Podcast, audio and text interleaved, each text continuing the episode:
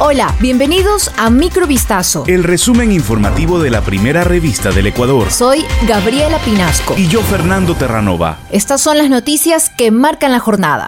El fiscal Edgar Escobar fue asesinado la mañana de este lunes 19 de septiembre en los exteriores de la sede de la Fiscalía General del Estado, ubicada en el centro de Guayaquil. En el lugar de los hechos se encontraron siete restos de bala. Horas más tarde, dos hombres fueron aprehendidos por su presunta participación en el hecho criminal. La fiscal general Diana Salazar expresó su indignación y exigió garantías para los funcionarios de la institución al enfatizar que se trata de la tercera muerte de un fiscal este año. Según las primeras versiones, el fiscal habría estado lustrándose los zapatos cuando fue sorprendido por los sicarios, pero no pudo evitar los balazos. Edgar Escobar se convierte en el tercer fiscal ecuatoriano asesinado en lo que va del 2022. Durante su trayectoria de más de 12 años como funcionario en la Fiscalía General del Estado, investigó casos relacionados con narcotráfico, la crisis penitenciaria, muertes violentas, lavado de activos, entre otros. La presidenta de la Corte Provincial de Justicia del Guayas, Fabiola Gallardo, pidió este lunes a la Presidencia de la República y al Consejo de la Judicatura la declaratoria de emergencia para la función judicial. Para Fabiola Gallardo, el asesinato del fiscal Edgar Escobar es un mensaje claro del crimen organizado y agrega que estamos viviendo un azote social de las bandas criminales. Por ello, además de solicitar la declaratoria de emergencia para la función judicial, planteó que se disponga teletrabajo a todos los jueces en materia penal hasta que existan las condiciones de seguridad. El pedido va más allá de la seguridad para los empleados. Gallardo también solicitó un suministro básico de oficina, equipos tecnológicos y remodelaciones de las unidades judiciales. Esta no es la primera vez que la presidenta de la Corte pide la declaratoria de emergencia para su sector. Ha existido otras peticiones que no han sido escuchadas.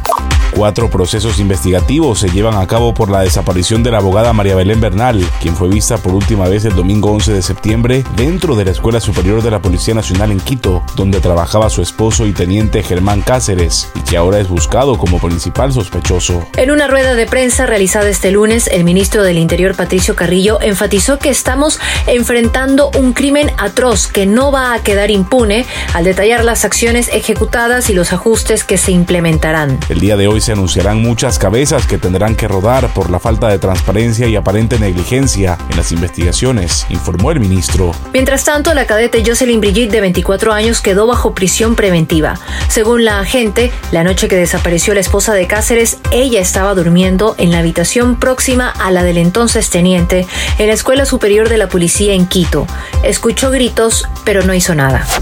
36 postulantes superaron todas las fases del concurso de jueces anticorrupción, informó este lunes 19 de septiembre de 2022 el Consejo de la Judicatura. De un total de 425 candidatos que postularon a este concurso para la selección y designación de jueces especializados en el juzgamiento de delitos de corrupción y crimen organizado, solo 36 integran el listado publicado por la institución judicial. En vista de aquello, los 36 están habilitados para tomar el curso de formación inicial, que iniciará el próximo 26 de septiembre y durará 52 días. Este concurso inició en abril del 2022 con 425 postulantes.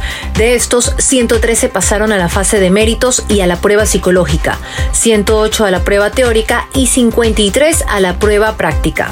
Los restos mortales de la reina Isabel II fueron enterrados este lunes en la cripta real de la capilla de San Jorge en el castillo de Windsor, junto a los de su esposo Felipe, el duque de Edimburgo, informó la familia real en su página web. Los miembros más cercanos de la familia real británica asistieron a una ceremonia a puerta cerrada en la que dieron su último adiós a la soberana, que ha ocupado el trono británico durante las últimas siete décadas. El sepelio cierra una jornada histórica para el Reino Unido, en la que cientos de dirigentes mundiales rindieron dieron tributo a Isabel II por la mañana en un gran funeral de Estado en la abadía de Westminster y decenas de miles de ciudadanos se despidieron de la reina en una procesión por las calles de Londres. Ya por la tarde, una ceremonia más reducida a la que asistieron 800 invitados le rindió tributo en el castillo de Windsor, la residencia donde más tiempo solía pasar la soberana.